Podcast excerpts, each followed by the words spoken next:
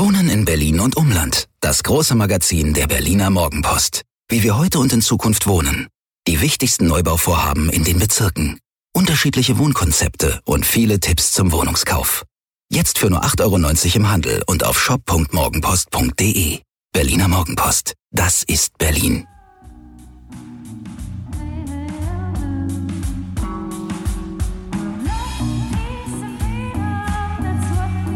Wir.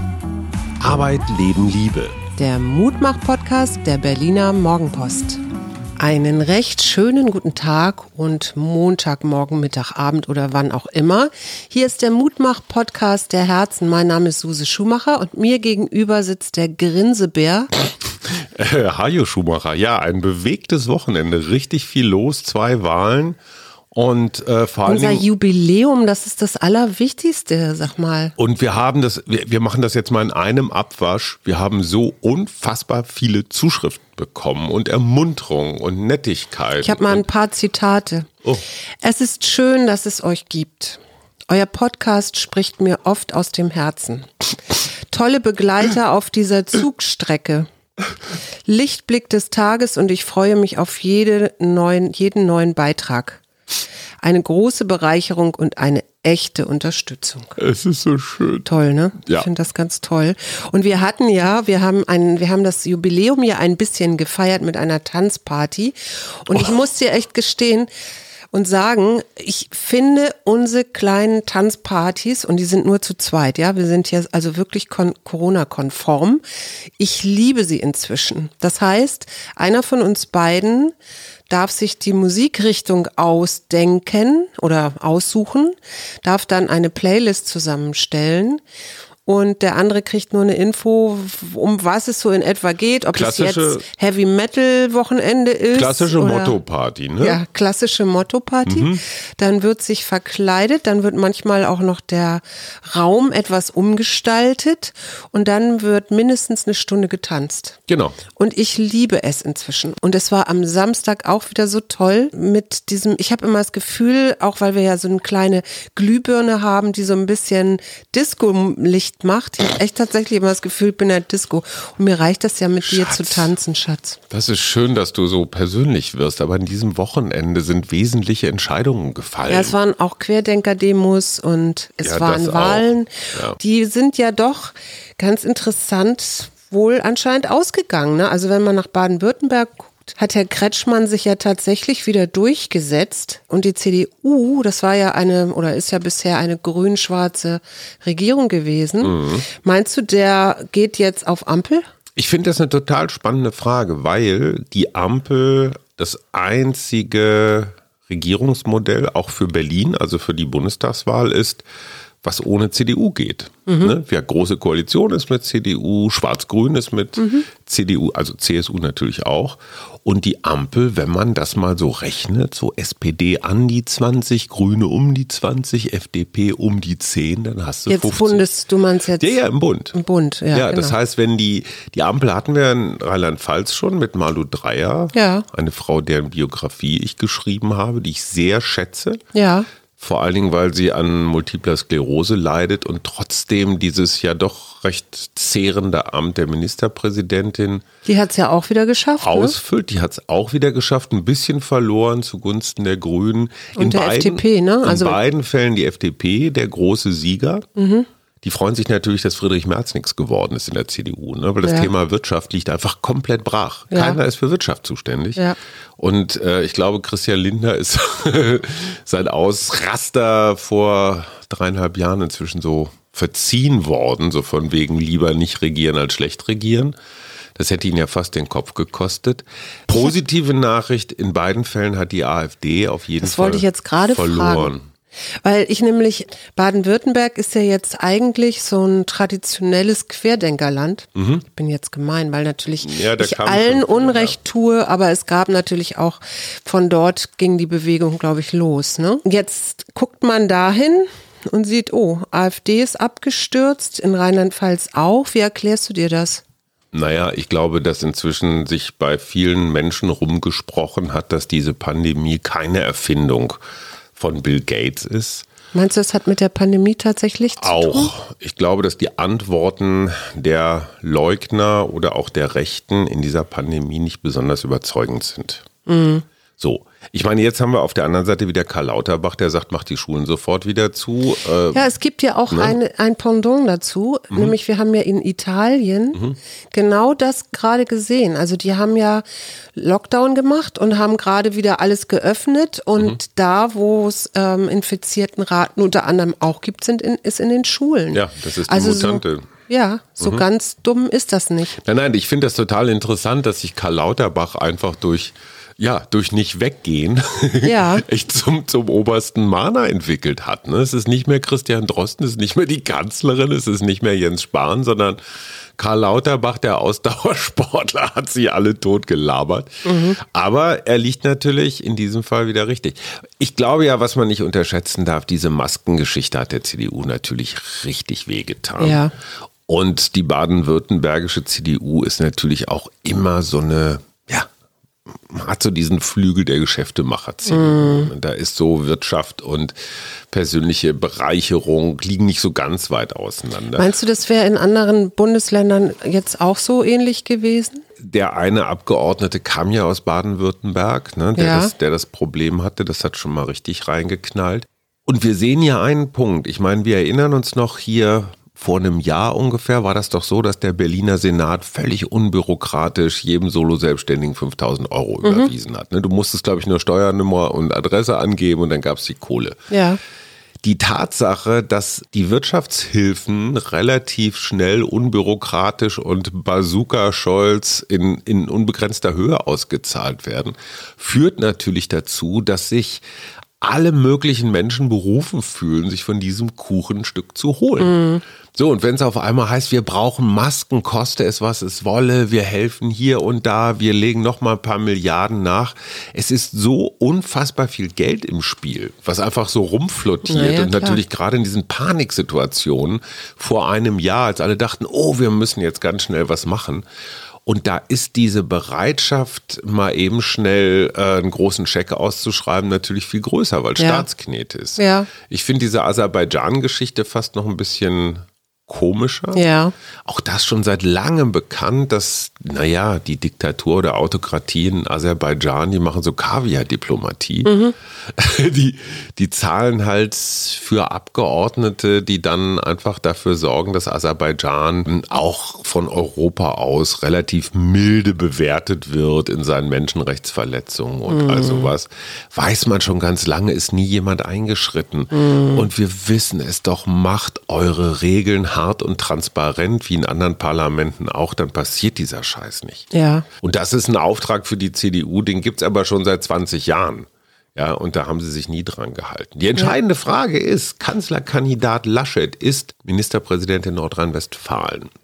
Der müsste jetzt eigentlich darauf dringen, dass es eine Regierungsumbildung in Berlin gibt. Was weiß ich, einfach so. Also du meinst dann ganz neue Minister und so? es gibt immer so ein Ritual, wenn du eine Krise hast, dann braucht die- Neues, frisches Blut. die See braucht erstmal ein Opfer. Ja? Es muss einer jetzt bestraft werden. So, kannst du Altmaier rausschmeißen, kannst du Spahn rausschmeißen. Viel mehr hast du ja nicht. Ne? Den Kanzleramtsminister Helge Braun. Pah. So, wird die Merkel das machen? Nur um Laschet vielleicht einen Gefallen zu tun? Ja, Will nicht, Frau oder? Merkel im letzten halben Jahr nochmal frisches äh, Sollte sie jetzt, jetzt abdenken? Wir hatten das Thema doch neulich gerade erst. Ich glaube ja, jetzt morgen zu sagen, so, ich trete zurück hier, ich übergebe, Ja. der Bundestag wählt einen neuen, mit welcher Mehrheit auch immer, und der fängt mit einem neuen Team an. Professor Schöler hat mal irgendwann in dem Briefwechsel mit mir diesen Vorschlag gemacht, ist auch grundgesetzkonform. Und die einzige Frage ist, kriegt zum Beispiel ein Laschet eine Mehrheit im Deutschen Bundestag? Der Bundestag wählt ihn ja Ja, ja, genau. zum Kanzler. Ich habe keine Ahnung, es ist eine verdammte Situation.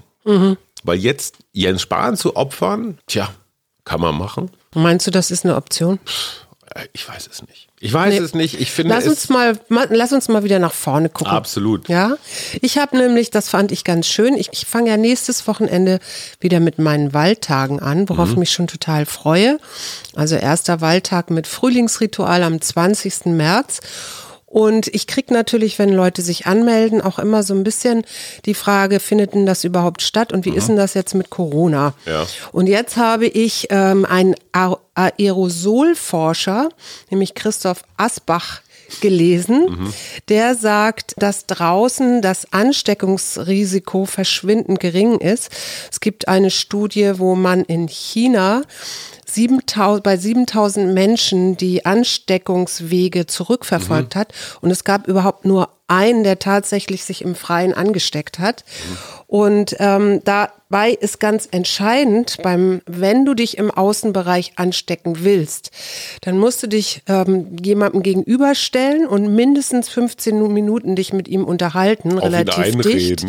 Genau, weil nämlich das Entscheidende dabei tatsächlich die Anzahl der Viren ist, die du einatmest. Mhm. Und ähm, dadurch, dass wir draußen Luftbewegung Mhm. haben und, und, und, und, ist das relativ unwahrscheinlich, selbst wenn du hinter jemandem Fahrrad fährst, der infiziert ist. Mhm. Also es sei denn, du bist wirklich im Windschatten, also du sitzt quasi hinter ihm. Dann könnte es ein Tandem. Gef könnte es gefährlich werden, aber alles andere Das auch nicht. Hätte ich mal wissen sollen, vorletztes Wochenende bin ich im Wald am Samstagmorgen von einem etwas merkwürdigen Herrn wirklich angemistet Ja. worden, dass ich, ich war locker zwei Meter auf Abstand, bin an dem vorbeigelaufen und der hat mich angebrüllt, was mir denn einfiele, so Ja. dicht an ihm vorbeizulaufen. Und er hatte eine Maske beim Und da, Spazierengehen an. genau, und da sagst du was ganz Entscheidendes. Mir ist das nämlich äh, auch schon passiert, beziehungsweise nicht mir direkt, aber jemandem, der vor mir ging. Und das haben sie nämlich auch untersucht. Und beim Sport ist es zwar so, dass du natürlich stärker Mhm. atmest und schneller atmest, aber das ist überhaupt gar nicht so schlimm. Das wirklich Schlimme ist, beim Sprechen stößt du deutlich mehr Aerosolpartikel aus, als wenn du jetzt ganz normal atmest und Ach beim so. Joggen bei jemandem an jemandem weil man so diese, äh, diese Kehllaute macht und da dann, okay. Ja, zum Beispiel. Also ich denke auch, dass, dass man da irgendwelche Viren quasi, die im Hals fest, also sitzen, Mhm. ähm, damit löst und dann dadurch, dass die Stimmbänder sich bewegen und so ähm, Okay. der Ausstoß da ist. Also wenn ein Jogger euch entgegenkommt, kein Problem.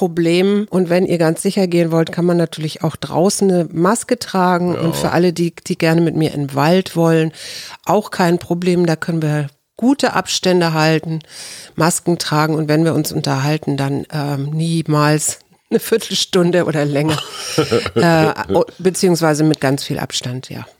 Sag mal, wir kriegen ja noch eine zweite oder dritte Welle, nämlich bei diesem Thema MeToo. Hast du das mitverfolgt? Der Bild-Zeitungschefredakteur Julian Reichelt. Aber was meinst du denn mit zweiter Welle? Naja, wir hatten ja diese große MeToo-Welle, wann war das? Vor zwei Jahren? Oder war schon vor drei Das Jahren? ist schon drei Jahre her. Ja, also wir erinnern uns als Regisseure, viele Schauspieler waren dabei. Und es hieß ja immer Machtmissbrauch.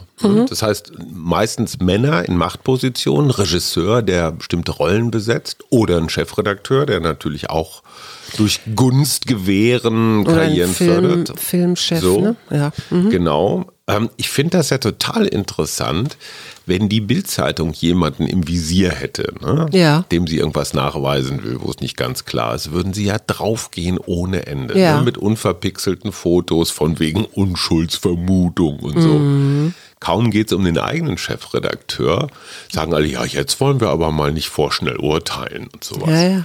Da siehst du einfach, wie, wie mies diese Zeitung einfach mit Persönlichkeitsrechten umgeht. Ne? Wenn sie für sich selber andere Rechte fordern, als sie ihren Opfern zugestehen. Hier der, der Volksbühnenintendant Klaus Dörr hier in Berlin hat auch Vorwürfe. Und da heißt es dann, mehrere Frauen haben sich beschwert. Das ist erstmal sich beschweren ist jetzt noch keine justiziable Nee, Geschichte. klar. Das heißt, man muss erstmal gucken, wann war das, gibt es Zeugen, wie glaubwürdig ist das, was sagt der Betroffene dazu? Ich halte das immer, also um Gottes Willen, natürlich gibt es diesen Machtenmissbrauch, natürlich hat MeToo äh, seine Berechtigung. Auf der anderen Seite sind das natürlich auch Vorwürfe, wenn die einmal an dir dran kleben Ja, ja. als Mann, Du kriegst sie nicht wieder weg. Nee, nee. Und natürlich ist es eine Möglichkeit, nur mal rein theoretisch, sich zu rächen oder sowas. Und gerade Ja, wenn die Sachen so lange her sind. Die Frage ist doch, ähm, was da genau, was das genau für Vorwürfe sind. Also geht es darum schon, dass jemand ein bisschen sexualisiert spricht, zum Beispiel? Ist das, fällt das schon darunter? Ich weiß Tja. das nämlich immer nicht. Ich kenne aber sicherlich ein paar Männer auch, die da eher so ein bisschen im Sinne von rumflaxen oder so, auch manchmal so, so Sprüche machen. Mhm. Du hast Und- doch. Du hast doch auch mal in der Redaktion gearbeitet, Ja. Mhm. so harte Redaktion. Äh, für Roger Wilhelmsen damals. Ja. Hattest du das Gefühl, dass deine Vorgesetzten da einfach mal so Sprüche gemacht haben, so so, so Brüderle-mäßig? also Sie können nicht- aber auch einen Dirndl ausfüllen. Nee, nee, so? nee. Das, das habe ich tatsächlich nicht erlebt. Nun waren wir ja auch eine junge Redaktion. Tja. Nee, das habe ich nicht erlebt. Aber ich bin vielleicht auch nicht das richtige Opfer für sowas, glaube ich. Also äh, ich bin alleine, glaube ich, schon durch meine Größe und meine Art und so bin ich, äh, macht man das mir gegenüber nicht so. Also ich, aber ich kenne tatsächlich Kolleginnen, die solche Sprüche abbekommen haben oder so. Ne? Ja. Also das kenne ich schon. Das Und weiß ich auch. Eines muss man auch dazu sagen, ich habe das beim Spiegel in den 90er Jahren auch eine reine Männerbude auch durchaus erlebt. Es war allerdings nie jetzt so richtig billig, aber manchmal schon, naja, so doppeldeutig Ja. auf jeden Fall. Was, was mich beruhigt auf eine Art ist, wie, inwieweit die Sensibilität für sowas gestiegen ist. Manchmal ein bisschen viel, aber man achtet heute auch als Mann auf Dinge, die man, wo man, wo ich vor 10, 20 Jahren gesagt hätte, ach komm, die sollen sich mal nicht so haben. Das führt dann aber auf der anderen Seite zu, ich sage mal, zu dieser ganzen identitätspolitischen Debatte, die ich dann so ein bisschen übertrieben finde. Zum Beispiel Amanda Gorman, das war Ja. die junge, die junge Dichterin, die bei der Amtseinführung von Joe Biden Genau. ihr Gedicht Mit vorgetragen ihrem hat. schönen gelben Gewand. Genau. Und jetzt gibt's die Debatte, dürfen eigentlich nur People of Color die Gedichte von Amanda Gorman übersetzen, weil die sich in ein, ich sag mal, farbiges Leben mehr einfühlen können. Also dürfte ich als alter weißer Mann die Texte nicht übersetzen. Also das äh, finde ich jetzt wieder ein bisschen too much, muss ich sagen. Finde ich auch. Von aus meinem aus meinem Blick heraus, weil ich finde erstmal grundsätzlich super, wenn diese Gedichte so übersetzt werden, dass sie vielen Leuten zur Verfügung stehen, Mhm. also die nun nicht Englisch sprechen oder das nicht nachvollziehen. Und man kann ja auch immer noch so kleine Noten da dran machen und Sachen erklären, wenn man möchte. Aber ich finde, dann, da- es ist nicht notwendig, dass das jetzt People of Color unbedingt übersetzt. So, und das sind genau für mich so Themen, weil das, was du auf der einen Seite vermeiden willst, nämlich Leute auszugrenzen oder Ja. auszuschließen, tust du ja in diesem Fall. In Ja. diesem Fall schließt Ja, du halt würden dich dann ausschließen, weil Weiße du- aus, weil ja. du darfst das nicht übersetzen. Das hieße aber auch, ein Farbiger dürfte keine Romane von Weißen übersetzen Ja, oder von doch, Asiaten. äh, ich finde das ein bisschen too much. Also Mhm, und, und da geht für mich dann einfach auch diese, diese Identitätspolitik in die falsche Richtung. Mhm. Ja, weil irgendwann sagst du dann, also es dürfen nur farbige Frauen Amanda Gorman Mhm. übersetzen.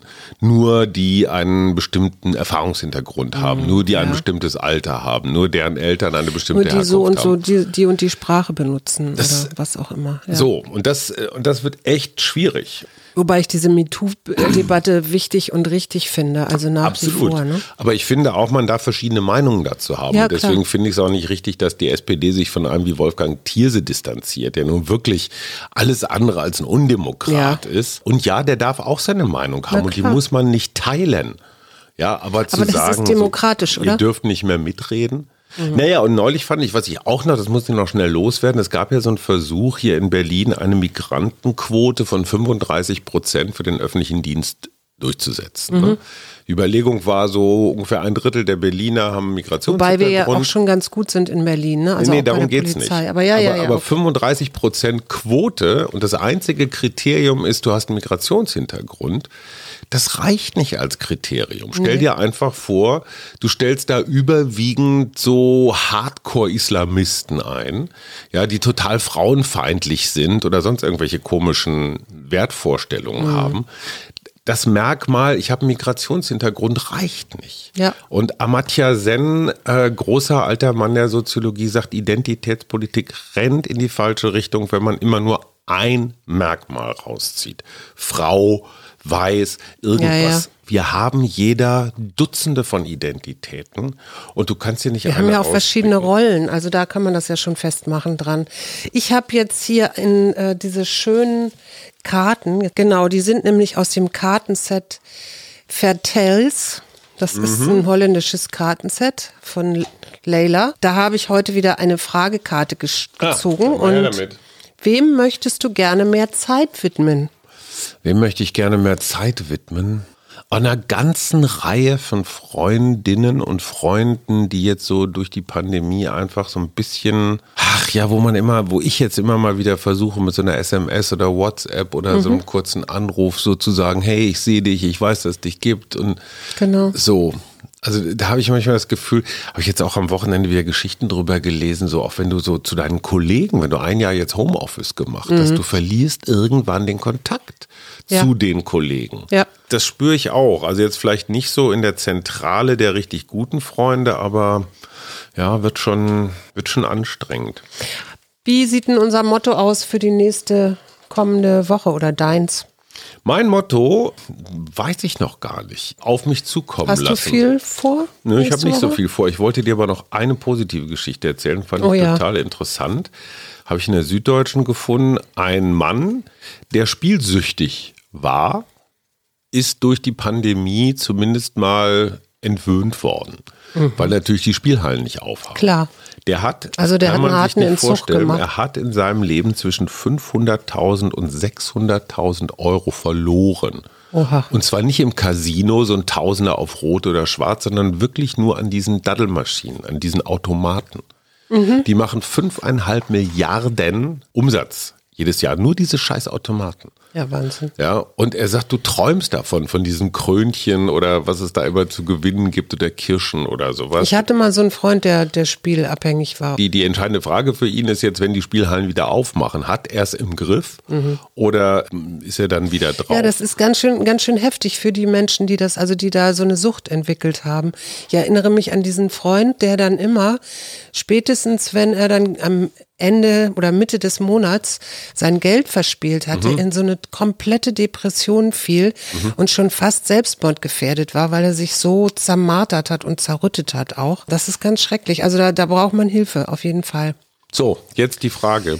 Die Frage, das Motto des Tages, nein, der Woche. Achte dich dafür, dass du dein Bestes gibst. Und das finde ich ganz schön. Super. Also achtet euch dafür, dass ihr euer Bestes gebt. Wir wünschen euch eine wunderbare Woche Und und, wir freuen uns schon mal auf- uns auf die nächsten Folgen mit euch. Und auf Mickey Beisenherz, der genau. Mittwoch ein Jahr Mediengewinner und Verlierer der Pandemie mit uns durchspricht. Bis morgen. Der Tschüss. Mutmach-Podcast der Berliner Morgenpost.